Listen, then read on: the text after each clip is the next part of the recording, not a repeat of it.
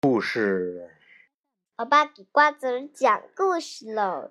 今天讲的是《西游记》，是我的新书，在西单图书大厦买的。对，还有很好几本呢。《西游记》的作者你知道是谁吗？安。哦，这儿是明朝的吴承恩，但是呢，他写的那个书应该是呃带一些文言文的。呃，大家都读不太懂，特别小朋友读不懂，所以呢，有很多人改编。呃，这个版本呢，改编叫毛亦飞，毛泽东，嗯，是姓毛的毛，是北方妇女儿童出版社出版的。我给你们说一个搞笑的。然后，现在我们赶紧讲第一段，完了以后我就呃说。第一回，猴王出问世。俺老孙来也！传说呀，在很久很久以前，天和地之间原本是连在一起的，阴雾沉沉，混沌一片，就像雾霾一样。嗯。盘古开天辟地，才把天地啪从中间给分开。后来三皇治世，五帝呢定伦。这些东西你肯定听不懂是吧？没关系，以后会慢慢懂的。大地呢分为四大部洲，就是东边东胜神州，西边犀牛贺州，南边南赡部洲，北距泸州。相传呢，在东胜神州有一个国叫做傲来国，临近大海，海的当中呢。有一座名山，叫做花果山，在那里有一群可爱的猴子，它们每天无忧无虑的在那玩儿。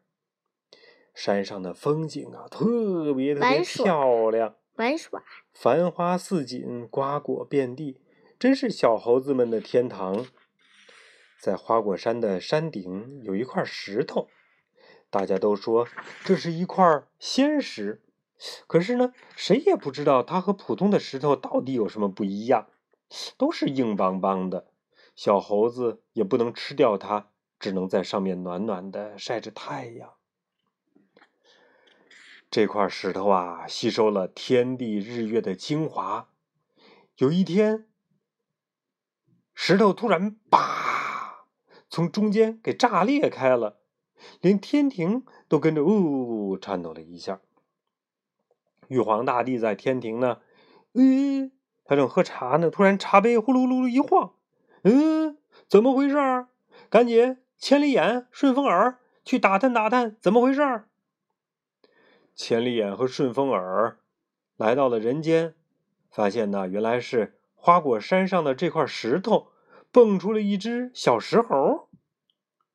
这个时候蹦蹦跳跳的下了山，跟着山上的猴子们。一起生活，他们整天嬉戏玩耍、跳树攀枝。饿了呢，他们就采那些野果子吃；渴了，他们就喝山上的清泉水，生活的非常非常快乐。有一天呐，猴子们正在一条小河里洗澡，突然看到一股清澈的涧水奔涌而下，大家都很好奇。这水是从哪里来的？于是大家欢呼说：“哎，哪个有本事的能探寻水里的源头，我们就拜他为王，怎么样？”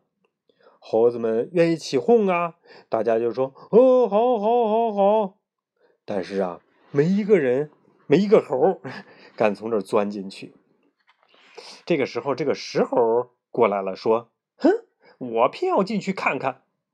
不过，我如果进去了。”又能平安出来，你们就要拜我为大王吗？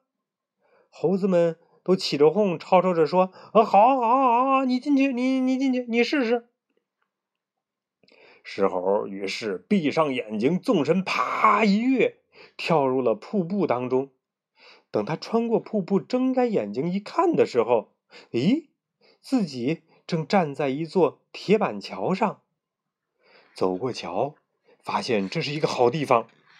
只见里面亭台水榭、花鸟鱼虫，什么都有。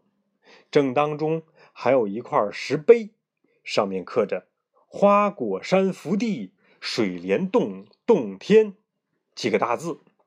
石猴高兴极了，心想：“哎呀，住在这么好的地方，以后再也不怕风吹日晒了。”于是他赶紧跳了出去。猴子们在外边正玩着呢，探头探脑往里边看，哎，突然见到石猴出来了，于是都围了上来，七嘴八舌的问：“哎，哥们儿，看看里边怎么样啊？嗯，什么情况？嗯，这水是从哪里来的？这水到底有多深呢？”石猴连忙打断说：“没水，没水，那里面原来是一座铁板桥，铁板桥旁边有一个石屋。”非常非常的宽敞，能容得下千百口老小。我们以后就搬去那儿住吧，到时候刮风下雨都不用怕了。猴子们哦，都欢呼着，欢天喜地的跟着石猴跳进了瀑布。猴子们进了洞，看哪儿都觉得新鲜，他们跳来跳去，东瞧西望的，直到折腾的没劲儿了。才安静下来。这个时候，石猴看猴子们玩累了，笑着说：“哎，你们说话可要算话哟！刚才说谁有胆量进来又出去，就拜谁为王。如今我进来又出去了，还带领大家找到这么好的一个地方，你们还不赶紧拜我为王？”猴子们一听，立刻高呼：“大王千岁！大王千岁！”于是呢。众猴子们拜石猴为王，石猴从此登上了王位，将“石”字就省去了，自称什么呀？孙悟空。美猴王还不叫孙悟空呢，孙悟空是后来他的师傅给他起的名字。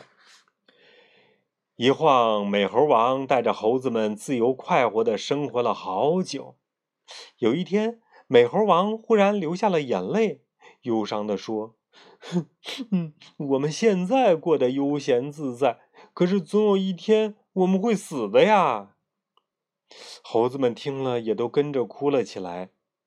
这个时候，一只通臂猿猴高声喊道：“大王为何不去找个神仙拜师学艺，求得长生不老的办法呢？”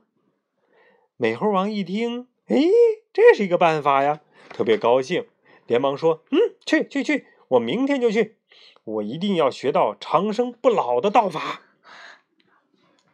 第二天，美猴王乘着竹筏离开了花果山，开始了寻师学道之路啦。好啦，今天就讲到这儿了。第一回讲完喽。第二回。呃，不可以，咱们每天只能讲一回。好玩的。嗯，不，咱不讲那些好玩的东西了啊。咱们要完整完整的讲一个《西游记》的故事啊。这《西游记》好厚啊。嗯，很厚很厚的。